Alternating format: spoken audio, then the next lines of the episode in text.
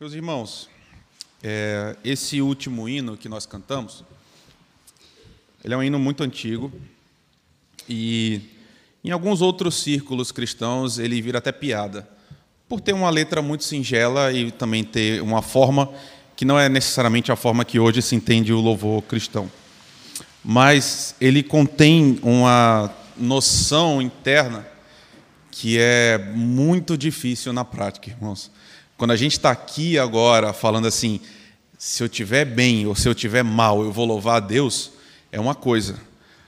Quando a gente está sozinho e a, e a, situação se impõe e de fato a gente vive a dor, o sofrimento, a calamidade, esse tipo de experiência toma contornos muito concretos e a gente percebe que nem sempre é assim que a gente age mesmo. Quando a, quando a situação se apresenta, nem sempre a gente consegue louvar a Deus no meio da dor. E as pessoas que fazem isso mostram que realmente têm uma fé que não é da boca para fora, não é uma fé fingida. Porque são em situações como essa que nós somos confrontados realmente com o teste, irmão. Se nós realmente estamos com o Senhor ou não. Porque as pessoas que abandonam o Senhor nas dificuldades, elas, querendo ou não, mostram que estavam com o Senhor não por quem Ele é, pelo que Ele faz, mas sim por aquilo que Ele dá. E por que eu estou dizendo isso? Sofrimento, meus irmãos, naturalmente é doloroso. A palavra sofrimento e a palavra dor são quase sinônimas. E se não são sinônimas, pelo menos elas estão muito próximas umas das outras. Porque todo sofrimento envolve dor. Pode ser uma dor física, emocional, pode ser uma dor espiritual, mas geralmente ela é uma combinação muito potente e harmônica dessas três. Quando a gente sofre, normalmente todo o nosso ser sofre de uma forma assim completa, né? E aí, enquanto a gente está sofrendo, existem vários agravantes nisso, irmãos. O processo de sofrimento, ele em si contém elementos que podem piorar muito a nossa sensação. Uma delas, um desses agravantes, uma dessas sensações, é a solidão. Muitas vezes o sofrimento é multiplicado por um sem número de, de intensidade. Pelo simples fato de a gente se sentir sozinho, sentir que ninguém entende aquilo que a gente está passando, que a gente não consegue comunicar, que as outras pessoas não conseguem participar desse sofrimento. A sensação é que ele se torna muito pior quando a gente está numa configuração como essa. E é ainda mais devastador a sensação de que as pessoas não se importam. O que, eu quero dizer? Num certo sentido, todo sofrimento é realmente solitário. Cada um passa por uma, uma situação igual, entre aspas. Na vida, duas pessoas passam por, por ela de formas muito diferentes. Então, num certo sentido, realmente, todo sofrimento é solitário. Cada um sabe como é que a dor aparece dentro de si. Só que, como é que a gente lida com isso quando os outros parecem não se importar? Quando os outros, até num certo sentido, entendem, mas eles não querem participar conosco. Uma coisa é quando a gente passa pelo sofrimento, quando a gente tem um grupo de pessoas próximas que tentam amparar-nos. Né? Outra coisa é a gente ter a sensação que nós somos desimportantes, que aquilo que a gente sente, ninguém valida. As pessoas tratam com desdém. Tudo fica mais difícil quando a gente tem gente perto de nós que não participa no nosso sofrimento. E pelo contrário, né, obviamente, quando a gente passa por algo difícil e as pessoas que estão próximas a nós participam conosco, isso tudo fica muito mais fácil. Mas a gente tem um problema. Gente sempre vai ser gente. Gente sempre vai ser limitada. Gente sempre vai ser egoísta, fria, num certo sentido individualista. Pessoas ajudam muito, mas não resolvem o problema. A gente precisa de algo que vá além. A gente precisa de, de mais do que gente. No meio da dor, a força tem que ser maior. É o que eu vou tentar mostrar para você hoje, a partir de um texto que está em Lucas, capítulo 7, versículo de número 11. E é esse texto que eu convido você a ir comigo. Evangelho de Lucas, capítulo de número 7, a partir do verso 11.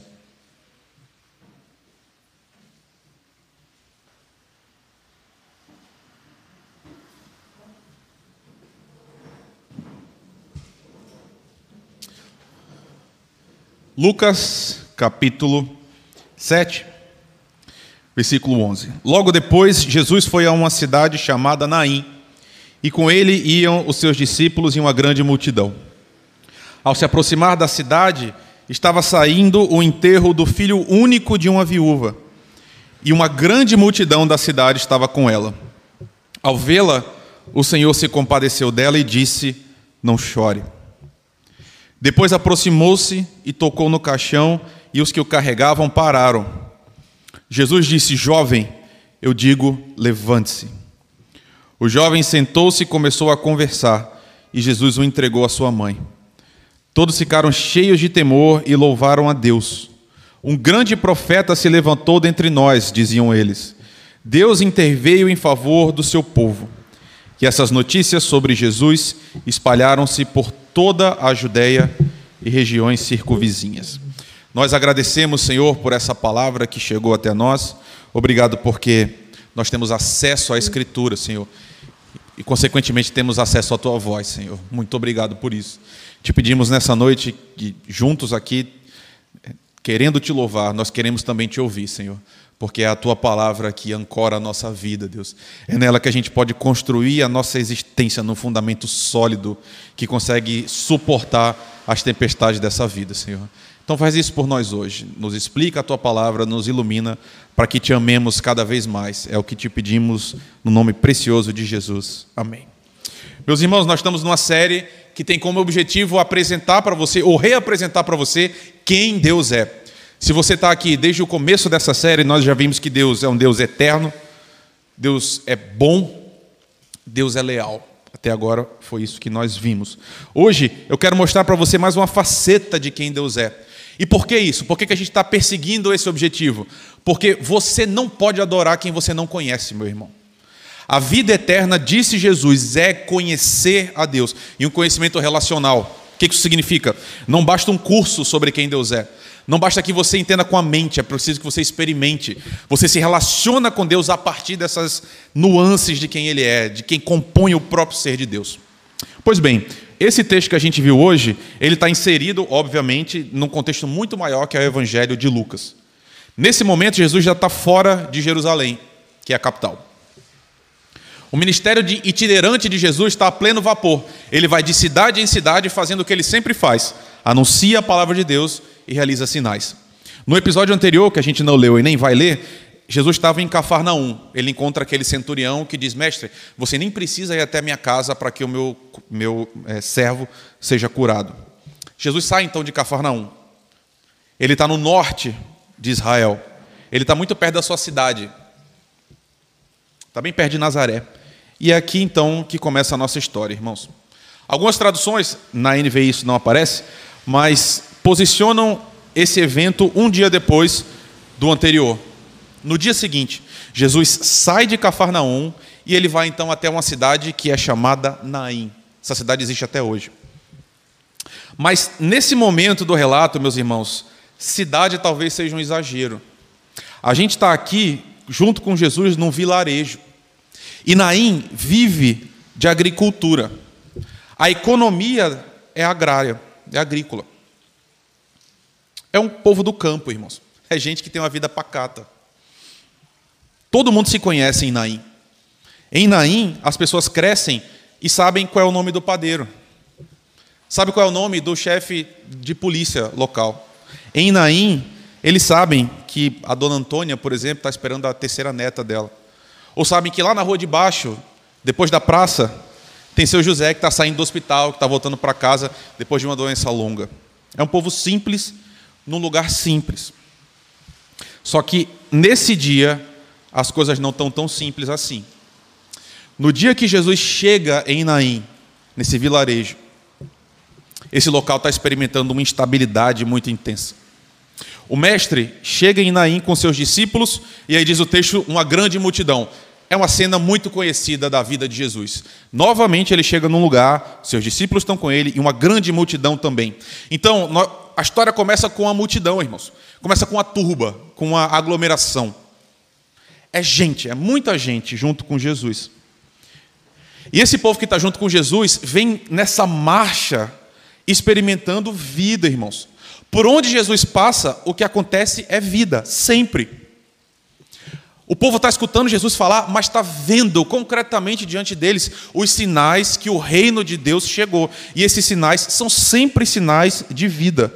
Por onde Jesus passa, é assim. A multidão sempre quer alguma coisa de Jesus. E Jesus prontamente está atendendo o que as pessoas querem. É o modus operandi dele. É assim que Jesus faz. Enquanto caminha, então, essa massa de gente está experimentando alegria. Por quê? Porque as promessas muito antigas estão se cumprindo diante dos olhos deles. Deus disse: Eu vou visitar vocês, eu vou restaurar todas as coisas. E eles estão vendo isso acontecer. Como? Aleijados estão andando, os mortos estão ressuscitando, surdos estão ouvindo, os cegos estão vendo. Então é o cortejo da vida, é o cortejo da celebração. Deus nos visitou, nós estamos caminhando junto com Ele. Mas rapidamente isso muda na nossa história. Muito rápido. O cortejo da vida encontra outro cortejo, que está exatamente do extremo oposto. Eles se encontram com o cortejo da morte. O texto diz: ao, ao, se aproximar da cidade, estava saindo o enterro do filho único de uma viúva. E uma gran, olha isso, e uma grande multidão da cidade estava com ela. São duas multidões que a gente tem aqui, irmãos. Duas aglomerações radicalmente distintas que vão colidir uma com a outra. Uma estava cantando, celebrando e louvando a Deus. A outra estava chorando. E aqui cabe uma nota, porque você não é judeu. Os judeus tinham o costume de lamentar a partir do som. O que, que eu quero dizer? Tem uma noção no judaísmo que quanto maior fosse o lamento, mais expressiva era aquela relação. Ou seja, se eu gosto muito de você, no seu enterro eu vou chorar o mais alto que eu puder.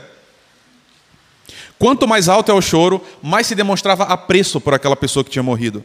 A ponto de ser um costume das famílias contratar gente para chorar.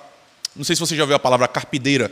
No português só existe no feminino. Mas é uma pessoa que carpe, que chora. Para os judeus aparecia também a figura dos carpideiros, né, dos homens. Gente contratada para chorar. A ideia persiste. Qual é? Era gente que vivia de chorar e chorar muito intensamente. Era gente que soluçava, que pranteava. É um choro de uivo, muito alto. É assim que sai esse cortejo. Sabe aquela noção dos muros das lamentações? A gente pode ter uma noção que lamentar é ficar reclamando, mas não é isso que tem no texto. O muro das lamentações, para o judaísmo, é um muro onde eles vão chorar, e chorar copiosamente. Se lançar diante de Deus. É um povo barulhento, é isso que eu quero dizer. Meu querido, minha querida, você já ouviu esse choro? E eu falo essa pergunta porque, para mim, é curioso, eu não sabia disso, mas quanto mais eu caminho na vida adulta, mais eu conheço pessoas que não vão a velórios. Tem gente que fala assim: eu não vou, nem me chame, eu não participo desse momento. Então, algumas pessoas não passaram por essa experiência mas a grande maioria aqui já passou por ela. E se você já foi a um velório, especialmente um velório de gente que não é cristã, você já ouviu um choro desesperado. Você sabe como é. E é uma experiência que não dá para comunicar, não dá para a gente falar. Você precisa ouvir para saber o que significa de verdade. E se você já ouviu, você sabe o que eu estou dizendo. Foi assim que Naim acordou naquele dia, irmãos. Uma cidade pequenininha, um vilarejo. Uma grande multidão. É por isso que todo mundo sabe. Todo mundo da cidade sabe, porque todo mundo ouve. De um lado, nós temos gritos de alegria, louvor e glória a Jesus. Do outro, um choro profundo, gente uivando de dor e um sofrimento. E a pergunta nesse momento é: por que, que junto com essa mulher tem uma multidão? Por que, que, é, por que, que a consternação é tão grande assim? O texto parece que dá a entender para a gente que é quase como a cidade inteira estivesse junto com essa mulher. E por quê? Por que mobilizar tantas pessoas? E aí, irmãos, a gente precisa voltar um pouco. Por quê? A experiência da morte, meus irmãos, ela é horrível em si mesma. Esse adeus final, ele é terrível. Eu não sei se você sabe, eu, eu fui dar uma olhada é, em alguns estudos algumas pesquisas, especialmente uma da, da Universidade Federal de Juiz de Fora me chamou muita atenção. E eu acho que é do Departamento de Psicologia. Sabe aquela noção de que, assim, passado um tempo a gente esquece? Está todo mundo chorando e gente, as pessoas costumam falar assim: não, não se preocupe, isso vai passar, a gente esquece. Pois bem, é, o esquecimento é um mito. Eu não sei se você sabia disso. Mas a gente não esquece. O luto a gente não supera esquecendo. A gente supera aprendendo a manejar, aprendendo a seguir em frente, aprendendo ferramentas que capacitam a nossa vida a continuar. Mas não, não, a gente não super, a gente não esquece. A gente não deixa para lá. Isso significa que a gente continua lembrando. Eu quero dizer, não é um sinal de erro, não é um sinal que a nossa vida está errada se a gente ocasionalmente lembra e lembra com tristeza das pessoas que foram embora. A morte, às vezes, continua doendo depois de muitos anos que ela aconteceu. Claro, para que nós sejamos saudáveis, a gente precisa reconfigurar a vida e ir em frente. A gente precisa experimentar outras alegrias, a gente precisa tocar o barco em frente. Mas é uma dor muito profunda. O luto, meus irmãos, o luto é tão sério, ele é tão forte, que existem catalogados vários sintomas que são atrelados à experiência do luto. E não é só tristeza. Olha que coisa, pessoas enlutadas, elas podem manifestar problemas gástricos, perdão, tremores, irritação, enjoo. O que eu quero dizer? É tão violenta essa experiência que todo o corpo reage. É uma coisa sistêmica, é como se todo o seu ser tivesse envolvido por essa experiência traumática que você passou. Alguém morreu, você deu adeus para uma pessoa, essa pessoa não vai estar mais com você.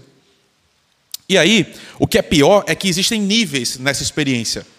É, minha família, a gente perdeu o meu avô há quatro anos quase. E ele já tinha mais de 80 anos. Então, essa experiência é uma. Por quê? Eu não sei se toda a minha família, mas pelo menos no meu coração, junto com a tristeza tinha um, um, um sentimento também de muita gratidão, porque Deus finalmente permitiu que meu avô descansasse. Depois de uma vida toda servindo o Senhor e uma doença que se arrastou por muitos anos, ele finalmente falou assim: chega, o Senhor falou, vem. E ele foi descansar. Então, ele guardou a fé e partiu para o descanso final. Então dói, mas é uma dor que é mais fácil de assimilar, porque é o caminho esperado. Se não é o natural, se não foi assim que Deus nos criou, pelo menos é assim que a gente espera que a vida aconteça a partir do que a gente enxerga. Só que isso muda de figura quando uma esposa, por exemplo, perde um marido novo, jovem. Quando uma esposa perde um marido na faixa dos 40 anos até os 50 e poucos, isso muda de configuração, dói muito mais. Por quê? Porque amava mais? Não, não é por isso. Mas porque ficar viúva nessa condição aqui é uma dor grande porque ela é acompanhada de um monte de incompreensão. O que dói mais, talvez, sejam as perguntas. Poxa, por que foi tão cedo? Por que foi agora? O que a gente podia ter feito diferente? Ou perguntas como: e agora? O que a gente vai fazer? A gente está aqui diante de uma viúva como essa de uma mulher que já carrega uma dor muito profunda, porque ela passou por uma experiência que universalmente já é traumática, mas que tem condicionantes que fazem ela se tornar muito pior. Ela perdeu o marido. Pois bem, a calamidade agora vai atingir um nível do absurdo, porque depois de perder o marido, ela perde agora o único filho. O único filho. E meu irmão, minha irmã, eu não sou especialista, longe disso, mas eu arrisco dizer que esse é o pior tipo de luto que existe. Talvez não tenha um luto pior do que um pai, uma mãe enterrar um filho. Porque perder um avô, no meu caso, é normal. Perder um pai é compreensível também. Mas como é que a gente administra a perda de um filho? A sensação de vileza, a sensação de desamparo, de desalento é maior, porque não é para ser assim. Filhos enterram seus pais, mas pais não enterram seus filhos. Não era para enterrar seus filhos. Essa mulher agora está enterrando o seu único filho, irmãos. Esse é o segundo velório na vida dessa mulher. Ela está sozinha. É, vocês sabem que minha família passou por por parte de Aninha agora. Passou por muitas mortes na família. E uma coisa que me marcou muito foi que minha sogra disse assim: agora eu sou a única que restou. Do núcleo é, próximo dela, morreu o pai, a mãe e os dois irmãos dela. Então ela ficou sozinha. É, isso a levou para um nível de sofrimento maior. É exatamente o que essa mulher está experimentando. Toda a família dela foi dissolvida, só sobrou ela. Morreu o marido e morreu os filhos. E o que é pior, vocês sabem, eu não vou nem gastar muito tempo explicando, que acabou agora a perspectiva de sustento. Essa mulher vai virar uma pessoa que depende integralmente da ajuda de outras pessoas. Ela não tem como se manter. Toda a vida dessa mulher ruiu. E pensando sobre isso, eu nem sei o que é pior. Eu nem sei se o que machuca mais o coração dessa mulher é eu não tenho mais como viabilizar minha vida. Se ninguém me ajudar, eu vou virar literalmente uma mendiga. Não sei se existe essa palavra. Um mendigo feminino. É, ou a dor de ter perdido os seus. quem ela amava, né? Resumindo, meu irmão, minha irmã, acabou tudo. O que resta agora é a caridade ou a mendicância para ela. É por isso que toda a cidade está junto com essa mulher, meu irmão. É por causa disso. Porque todo mundo está do lado dela porque a dor é grande demais. Essa mulher está experimentando uma desolação que é insuportável. Amanheceu para ela o dia negro da sua vida, o pior dia. E ela está caminhando no meio do choro. Esse é o cortejo que sai de Naim, que vai encontrar o cortejo de Jesus. E aí o que, que acontece? Olha aí comigo, olha a sua Bíblia, versículo 13. Duas palavras, três, três palavras. Tão simples, são seis letras no português. Mas o versículo começa ao vê-la. Ao vê-la. E sabe, esse verbo no grego é muito forte. Muito forte mesmo. Porque que Lucas está falando para a gente não é que Jesus passou os olhos de relance. Jesus enxergou aquela mulher. Jesus realmente contemplou aquela mulher. Ele distinguiu aquela mulher de toda a multidão que ele estava vendo. Você entende? Jesus viu aquela mulher e ele enxerga a dor daquela mulher. Ele realmente viu o que estava acontecendo. Jesus vê gente que chora, meu irmão, minha irmã. Quando Jesus caminhou nessa terra, ele viu gente que chora. O choro humano, ele não é qualquer coisa para Jesus, nunca foi. Quantas pessoas importantes deviam estar nessa cena? Quantas pessoas importantes queriam alguma coisa de Jesus? E ele vê uma viúva, está chorando. O texto imediatamente diz: Jesus se compadeceu dela. Ao vê-la, o Senhor se compadeceu dela. Essa palavra se compadeceu, palavra compaixão, é uma palavra muito complexa de explicar. Mas, trocando em miúdos, Jesus participa da dor daquela mulher, meu irmão, minha irmã. O que, o que Lucas está dizendo é: Jesus sofre junto com ela. E aí, de um, num nível místico, inexplicável, que a gente não entende, Jesus, é como se a dor daquela mulher também fosse a dor de Jesus, pelo menos momentaneamente. Dizer que Jesus se compadeceu significa que para Jesus, se você não lembrar nada, lembra dessa frase. Jesus se compadeceu dela, significa que o sofrimento alheio para Jesus não é qualquer coisa. Não é uma contingência. A gente olha para a vida e quantas pessoas podiam passar e falar assim: é mais uma, acontece. Pessoas morrem, viúvas perdem seus filhos. O que, que a gente faz? Jesus não faz isso. Jesus olha e vê a dor daquela mulher. Para Jesus não é assim, ah, não, acontece. Não era esperado, mas beleza, é estatística. Não. Jesus para, vê e Jesus se compadece, Jesus participa. Aquele evento agora que não tinha nada a ver com ele passa a ser algo com o que ele se conecta. Jesus está vinculado a essa mulher a partir da sua afeição. Meu irmão, minha irmã, não sei se você está entendendo o que eu estou querendo dizer para você, mas aqui, desde o começo, nós estamos vendo Deus andando. Deus está andando por Israel. E caramba, se tem alguém que tem uma coisa importante para fazer, é Deus. Se tem alguém que tem uma coisa importante para fazer, é Jesus. O que, que ele faz? Ele para para ver uma viúva que está sofrendo. Por quê? Só porque ela está sofrendo. Por causa do tamanho da dor dela. Jesus para, ele se importa. A dor alheia, ou seja, a dor que não é a dele, para Jesus fere o seu coração. Jesus é empático, ele sente a dor, ele sente a tristeza como se fossem deles também. Uma multidão apertando esse homem. Mas ele vê uma viúva. E ele sente a dor dessa viúva como se fosse a sua dor também. O coração dele dói.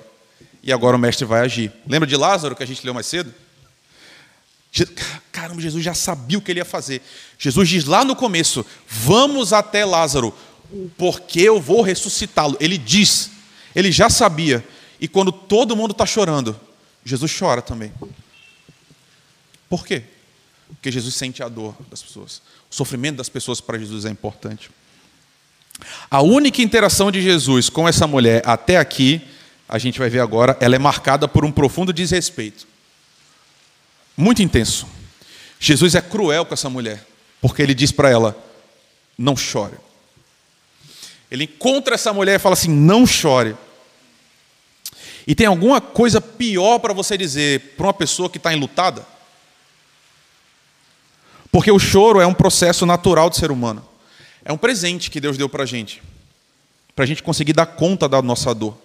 Não chorar significa engolir aquilo que precisava ser posto para fora. Não chorar significa apodrecer por dentro. Por quê? Porque vai deglutir uma dor que vai que deveria ser expressa. Pois bem, como assim? Não chore, né? É muito insensível, é muito rude, é muito descortês. Jesus é completamente inapropriado com essa mulher. Ou então ele seria. Ou então ele estaria sendo.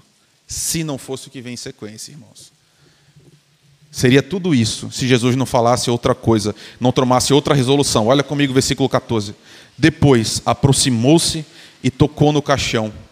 E os que carregavam pararam. Jesus não apenas olha para a mulher e fala, não chore, ele realmente vai além e vai fazer outra coisa. Ele se aproxima e ele toca o caixão. Meu irmão, minha irmã, aqui a tradução está profundamente equivocada.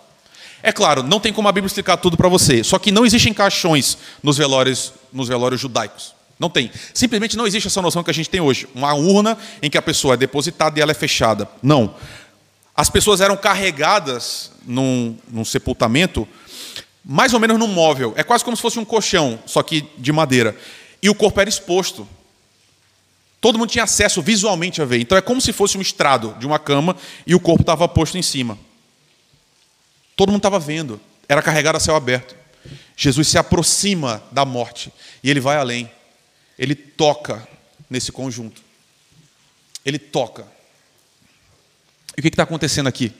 Se você lembra bem, Jesus está se tornando impuro pela lei de Israel. Jesus, nenhum judeu podia tocar num corpo. E Jesus para. Jesus, meu Deus. Jesus parou e ele tocou na imundície humana, na mistura. Jesus estava se maculando, Jesus estava participando do que ia torná-lo impuro pela lei. Ele ia ter que depois que se purificar. O que está acontecendo, meu irmão, minha irmã? O Filho de Deus está fazendo exatamente aquilo que ele veio fazer. Ele está tocando concretamente na podridão humana, na pior coisa que a gente faz, né? na pior decorrência do pecado, que é a morte. Jesus está se misturando com a nossa impureza. Jesus está exatamente no meio da dor e da morte. E ele fala para o menino: levante-se. E imediatamente, então, o jovem senta, começa a conversar. E aí, o que as pessoas estão contemplando é o inimaginável. Era o absurdo um homem voltou à vida na frente de todo mundo. Todos aqui estão contemplando essa vitória do Filho do Homem sobre o maior inimigo da raça humana, que é a própria morte. Jesus está vencendo diante dos olhos deles. Jesus humilha a morte e restitui o filho, então, à mulher. E aqui, essa é a segunda e última interação de Jesus e a mãe. Parecia cruel no começo, não? Parecia muito mal educado, muito grosseiro. Só que Jesus enxergava mais longe. E sabe, me permita que lhe propor um reexame. Quando Jesus fala assim, não chore, Jesus não estava censurando aquela mulher. Porque pode ser lido assim, né? Para de chorar. Não tem motivo para isso. Pelo contrário. Quando Jesus fala assim, não chore, ele está expressando a profunda compaixão dele. O que ele está dizendo é o seguinte: mulher, eu não quero ver você chorando. As suas lágrimas partem o meu coração. Mulher, eu vim enxugar suas lágrimas. Mulher, chegou a hora de você parar de sofrer. Chegou a hora do fim da sua dor. Por isso que ele diz: não chore. Está vindo a vitória para você agora. Meu irmão, minha irmã, você está aqui hoje à noite, nesse dia absolutamente atípico. O céu está caindo. Você está aqui. E eu creio do fundo do meu coração que Deus quer relembrar isso a você nessa noite. O quê? Jesus é Deus em plenitude, irmãos. Jesus é o próprio Yahvé. Jesus é Deus. E hoje à noite, o que você fez foi assistir Deus agindo, Deus interagindo. O mesmo Deus de Gênesis 1 está aqui agora demonstrando mais uma das suas faces, que é o que? Deus é compassivo, meu irmão, minha irmã. Você sabe o que isso significa? Deus ser compassivo significa que aquele que falou e todo o universo veio existir, Deus é muito maior do que a gente. Deus está muito além da gente. Deus não precisa da gente. E mesmo assim, quando você chora, num certo sentido, Deus chora também. A sua dor, num certo sentido, é a dor de Deus. Quando você sofre, Deus não é indiferente à sua dor. Pode o mundo inteiro ser, não importa. Você pode se sentir incompreendido por todas as pessoas que estão do seu lado. Ninguém participa da sua dor, ninguém entende a sua dor, não importa. Deus sofre junto com você. E sabe o que é louco? Deus poderia facilmente dizer o seguinte: olha, você está sofrendo, a culpa é sua. Por quê? Eu não mandei você pecar, eu criei você perfeito. Você pecou porque quis, agora aguenta. Caramba, Deus não, Deus não age assim com a gente. Deus não tem prazer em ver a gente sofrer, meu irmão. Quando a gente sofre, num certo sentido, Deus sofre junto com a gente também. O Criador de toda a terra se compadece de você. Deus não é indiferente ao seu sofrimento. Senhor, Senhor, Deus compassivo e misericordioso, paciente, cheio de amor e de fidelidade, que mantém o seu amor a milhares e perdoa a maldade, a rebelião e o pecado. Essa foi a primeira coisa que Moisés disse ao ver Deus. Moisés diz: Senhor, deixa eu ver. Deus fala assim: Eu vou passar uma parte de quem eu sou por você. A primeira coisa que Moisés diz sobre Deus é: O Senhor é compassivo. O Senhor é misericordioso. E isso é repetido no refrão ao longo dos Salmos e ao longo de todo o Antigo Testamento também. Tem um texto que eu gosto muito, está em Oséias. Olha, olha o que a Escritura diz. Preste atenção. Deus está falando: como eu posso desistir de você, Efraim? Como é que eu posso entregá-lo na mão de outros, Israel? Como posso tratá-lo como tratei Adimar? Como posso fazer com você o que eu fiz por Zeboim? O meu coração está enternecido e despertou-se toda a minha compaixão. Deus, ok, isso está além da nossa compreensão, eu não consigo entender. Mas o Deus do universo tem o coração enternecido pelo seu povo. O Deus do universo olha para o seu povo sofrendo e sofre junto também. Lembra no começo lá, em Êxodo?